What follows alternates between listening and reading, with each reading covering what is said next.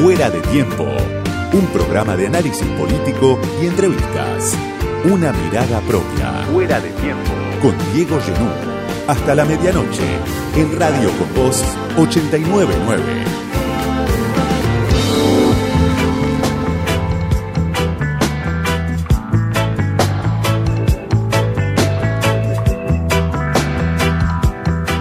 Falta menos de un mes para el gran test electoral de las primarias, abiertas, simultáneas y obligatorias. Argentina y el Fondo Monetario están negociando en estas horas en busca de un acuerdo que puede ser muy importante para el gobierno de lo que era el Frente de Todos. Siguen negociando Argentina y el Fondo como hace tres meses cuando desde el Ministerio de Economía se decía que ya estaba cerrado el acuerdo. Bueno, ahora desde el fondo dicen que la negociación ya comenzó, que seguirán las reuniones durante los próximos días, en un contexto en que tenemos un ministro candidato, después de muchos meses de decir Sergio Massa que no se podía ser ministro y candidato. Ahora sí, dicen, viene el acuerdo con el fondo en el marco de la fragilidad de la que siempre hablamos en este espacio. La inflación que bajó al 6%, lo festejan en el Ministerio de Economía, sigue siendo una inflación demencial de 115% interanual, pero por supuesto es una baja importante, sobre todo si se la compara con el 7,8 del mes anterior, el 8,4 del mes de abril. Claro, ¿hasta cuándo dura esa baja de la inflación? Es la pregunta que hay que hacerse cuando uno ve el frente del dólar complicado. También en las últimas semanas, un dólar que aumentó 20, 25 pesos en las últimas semanas. Y claro, ¿por qué? Porque el gobierno de lo que era el frente de todos se quedó sin reservas en un contexto de superávit comercial excepcional, pese a eso se quedó con reservas negativas en alrededor de 7 mil millones de dólares, según lo que dicen las consultoras como Ecolatina. Y eso es lo que mete presión al dólar con una brecha que está al 90%. Esa es la fragilidad del fondo, de fondo que, que se ve y que Sergio Massa pretende conjurar en un acuerdo con Washington. Ahora, la noticia de la semana, sin duda, son las elecciones en Santa Fe, el tercer distrito electoral, una provincia muy importante que venía de ser gobernada por el peronismo, que está todavía siendo gobernada por el peronismo. Sorprendió a muchos, o a casi todos, nos sorprendió la victoria contundente de Maximiliano Puyaro, radical sobre Carolina Lozada. Más de 20 puntos arriba, Puyaro, casi un desconocido a nivel de los medios que tienen su sede en la capital federal, 55 a 33, superó Puyaro a Lozada en la interna de, del frente que, que a nivel nacional es Juntos por el Cambio, más allá de los nombres y de la confusión en cuanto a los nombres que adoptaron los distintos frentes en Santa Fe. 500.000 votos para este ex ministro de Seguridad radical, Maximiliano Puyaro, 325.000 votos para Carolina Lozada. Y es el mismo ministro que en su momento fue ministro de Seguridad de un frente con el socialismo. Un radical que ahora tiene la chance de gobernar la provincia de Santa Fe en un frente que es muy distinto porque ya no manda el socialismo en ese frente, sino que ahora es el PRO el que manda a nivel nacional y son los radicales los que mandan en la provincia de Santa Fe. Pero ese radicalismo que se asociaba antes con el socialismo, ahora juega muy fuerte a nivel nacional con el macrismo. Se presenta en un envase más duro este radicalismo. Y se ve entre las múltiples conclusiones que uno puede sacar de la elección en Santa Fe, la debacle también del, del Partido Socialista que gobernó durante tantos años la provincia y también Rosario, se ve en Mónica Fein, que sacó 135.000 votos, muy lejos de Puyaro, de los 500.000 votos de Puyaro. Muchas cosas para pensar, para discutir, para tener en cuenta. Primero, obviamente, las encuestas que volvieron a fallar hablaban de una paridad, terminó siendo una paliza electoral de Puyaro sobre la candidata de Patricia Bullrich. Segundo, se fortalece con, esta, con este resultado, con esta victoria, un eje que va desde Puyaro a Lustó, desde Lustó a la Reta, de la Reta a Morales, sobre el eje de Bullrich con Macri. Por supuesto, una conclusión generalizada, perdió Patricia Bullrich, perdió Mauricio Macri, ganó la Reta de la mano de Lustó, de la mano de Puyaro.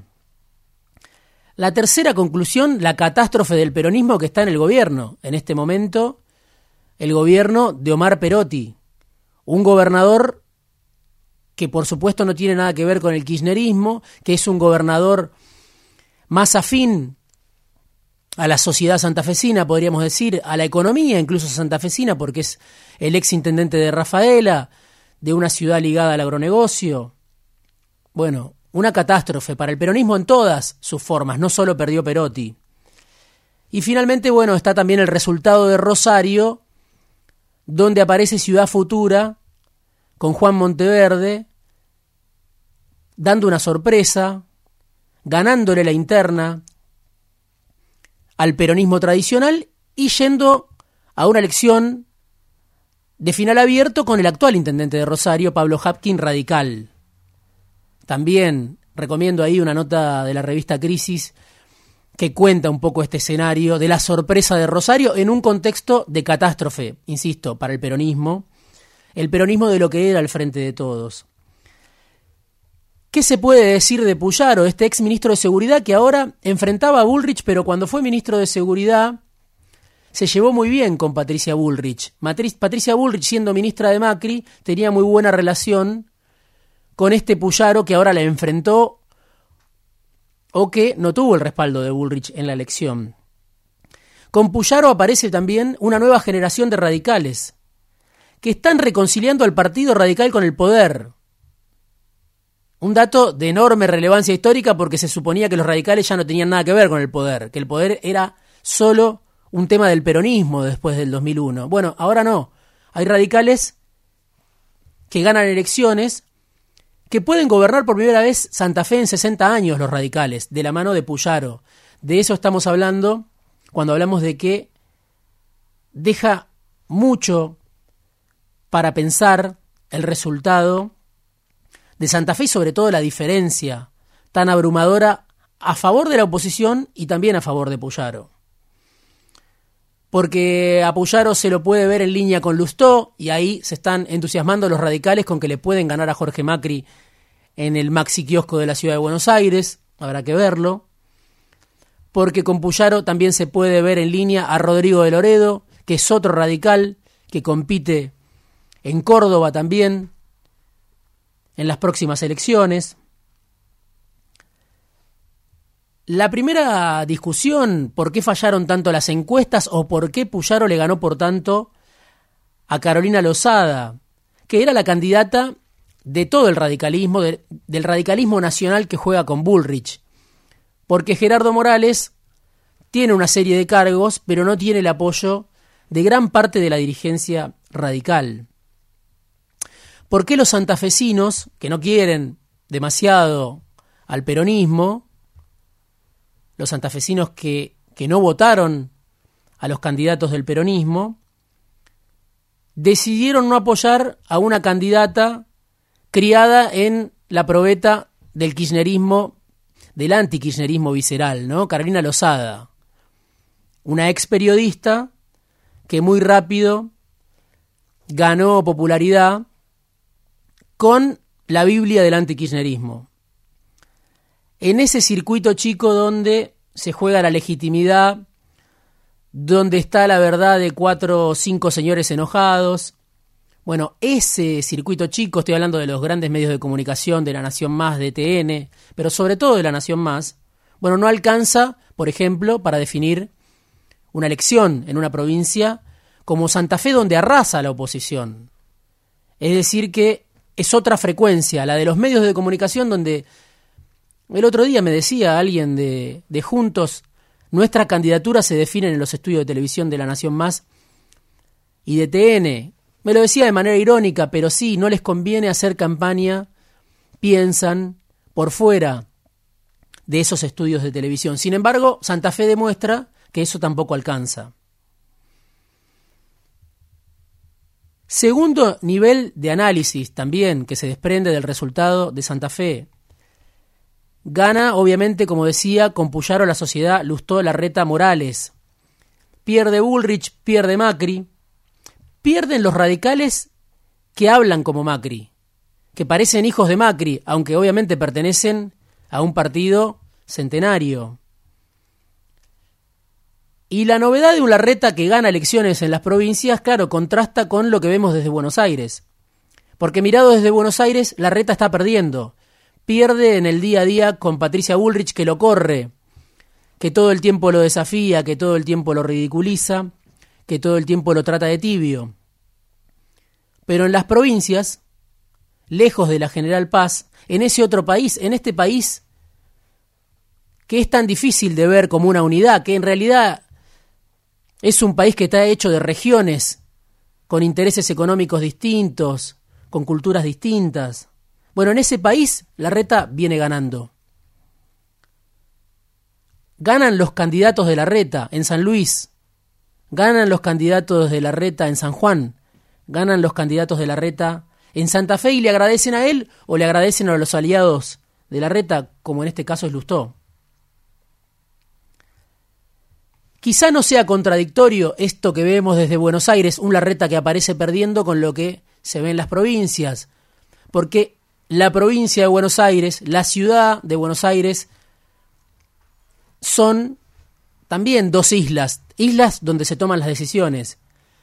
Pero claro, no es lo mismo el conurbano bonaerense, donde algunos piensan ahí puede ganar Bullrich, la interna de la oposición, no es lo mismo la ciudad de Buenos Aires, donde hay que ver quién gana, si Macri, Jorge o Lustó, no es lo mismo que Santa Fe, que San Luis, que San Juan, que otras provincias.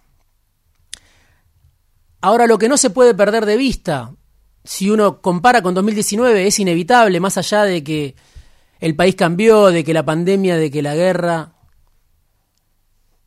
Hay una legitimidad renovada del bloque opositor, del antiperonismo, del antikirchnerismo, de una oposición que se fue en llamas del gobierno.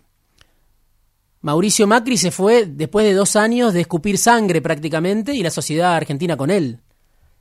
Se llevó el 41% de los votos en la elección general, pero perdió, perdió la reelección. Fue el presidente que no pudo reelegir. Fue el presidente al que se le prendieron fuego todas las promesas, no cumplió con nada de lo que él mismo se proponía, ni en economía, ni en política. Y ahora, cuatro años después, la oposición, esa misma oposición, sumando algunos otros sectores, pero tiene una fuerza que sorprende en Santa Fe.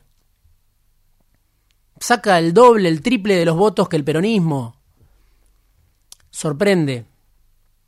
¿De dónde sale toda esa legitimidad de la oposición? De esa misma oposición que hace cuatro años se prendió fuego en el gobierno con Macri. ¿Es mérito de la oposición? ¿O esa legitimidad que tiene juntos se la regaló el gobierno del Frente de Todos, de lo que era el Frente de Todos y ahora nadie se hace cargo? Nadie se dice parte del Frente de Todos. No existe más. Lo que existe es Unión por la Patria. Bueno, es muy probable que haya sido el peronismo una máquina de legitimar a la oposición que se prendió fuego en el gobierno con Macri. Que estos cuatro años hayan servido como le sirvió a Cristina en su momento la performance de Macri en el gobierno para volver Cristina, para salir de la marginalidad política en la que estaba 2015-2017, le sirvió el final traumático de Macri. Bueno, a esta oposición le sirve ver el juego autodestructivo de Cristina, de Alberto, del que hasta ahora solo parece beneficiado Sergio Massa, candidato de Cristina. sino de la unidad, candidato de Cristina, sin dudas, porque la vemos a la vicepresidenta acompañándolo fuerte al ministro de Economía. Y lo último, el peronismo. Del peronismo, claro, no se salvó nadie en el peronismo. Toda forma de peronismo fracasó en estas elecciones en Santa Fe. Lewandowski, senador nacional, ex periodista, 270.000 votos, candidato de Cristina, pero sobre todo candidato de Massa. Un Massa que nunca hizo pie en Santa Fe y termina casi como el jefe del peronismo nacional tratando de incidir, bueno, una paliza, se comió Lewandowski, el candidato que a último momento proyectó Massa. Porque Massa siempre había tenido un solo dirigente importante en Santa Fe, en algún momento fue Eduardo Uzi, y después fue Cachi Martínez, que acaba de salir quinto en la elección, un diputado provincial. Nunca el masismo fue fuerte en Santa Fe, sin embargo ahora aparece Massa el nombre de el líder nacional para Santa Fe, y eso habla, claro, del fracaso también del resto de las variantes del peronismo. El candidato de la Cámpora, 2-3%. El candidato del Movimiento Evita, 2-3%. El candidato de Agustín Rossi, 2-3%. Y el gobernador Perotti, candidato a diputado provincial, 240.000 votos.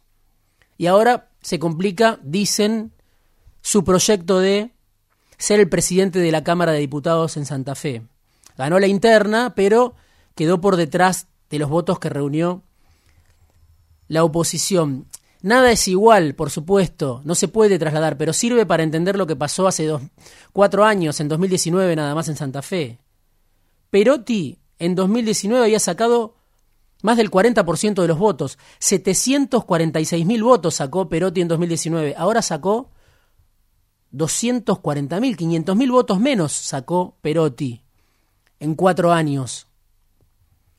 Dicen que no hizo campaña, dicen que no gestionó, dicen que no asumió un perfil propio. Nunca supo a dónde ir, se ve en un tema sensible como el de la seguridad, donde pasó por distintas instancias, Perotti nombró primero a Marcelo Saín, lo que tenía que ver con una política muy fuerte para subordinar a la fuerza de seguridad. Ahora el actual ministro de Seguridad, Brilloni, es un comandante retirado que en su momento fue apadrinado por por Bullrich, por Puyaro. Ese ida y vuelta de Perotti no conformó a nadie, parece. Y después, el otro dato importante, que hay que leerlo en cuanto a la región, a la región centro, saliendo un poquito de Santa Fe, es lo que podríamos denominar el, el fin del peronismo núcleo del peronismo de la zona núcleo, del peronismo sojero, del peronismo que en algún momento se pensó como una alternativa nacional en esa alianza que se insinuó entre Juan Schiaretti y Omar Perotti, los gobernadores de un peronismo distinto al peronismo del conurbano, al peronismo de Cristina, que tienen muchos vasos comunicantes, Schiaretti, Perotti, empresarios, consultores que los rodean, era un intento de forjar un eje para otro tipo de peronismo, un peronismo ligado al agronegocio, ligado a la agroindustria, a la metalmecánica, un peronismo que contraste con el peronismo del conurbano, de la informalidad, ese peronismo que sigue representando, aún debilitada, la vicepresidenta. Santa Fe marca ese rechazo al peronismo en la zona núcleo como en su momento pasó con Córdoba, donde el, el antikirchnerismo siempre fue una fuerza formidable. Bueno, ahora Santa Fe también rechaza a toda forma de peronismo porque perdieron todos, no solo perdió Lewandowski, no solo perdió Perotti. Y ya el peronismo viene de sufrir un susto importante en Córdoba, donde el candidato de Schiaretti, Yarlora, le ganó por muy poco, por mucho menos de lo que se pensaba a Luis Juez. Ese peronismo sojero y del orden que fue socio de Macri, en el caso de Perotti obviamente no era gobernador, pero estaba muy cercano a Pichetto en el Senado, votó el allanamiento a Cristina, el gobernador Perotti que había ordenado Claudio Bonadío. Sin embargo, después recompuso relación con Cristina, Cristina lo eligió por encima de Agustín Rossi, todo es ida y vuelta interminable, redunda en una falta de liderazgo en Santa Fe. ¿En qué deriva este fin del peronismo núcleo? Así le llamamos alguna vez en alguna nota de letra P. A nivel nacional, si esto se confirma, hay que ver en la elección nacional, que probablemente sea otra, si esto que vemos en las elecciones provinciales se confirma en la elección nacional, ¿qué consecuencias tiene para Unión por la Patria, para el peronismo? ¿Qué réplicas tiene el resultado de Santa Fe para el peronismo? Un peronismo que pierde en Santa Fe, que pierde en Córdoba, o gana por muy poco, pero que va a perder la elección nacional en Córdoba, nadie piensa que Unión por la Patria pueda ganar en Córdoba, que pierde en Mendoza, que pierde en la ciudad de Buenos Aires. Otra vez el peronismo tiene que resistir desde la provincia de Buenos Aires.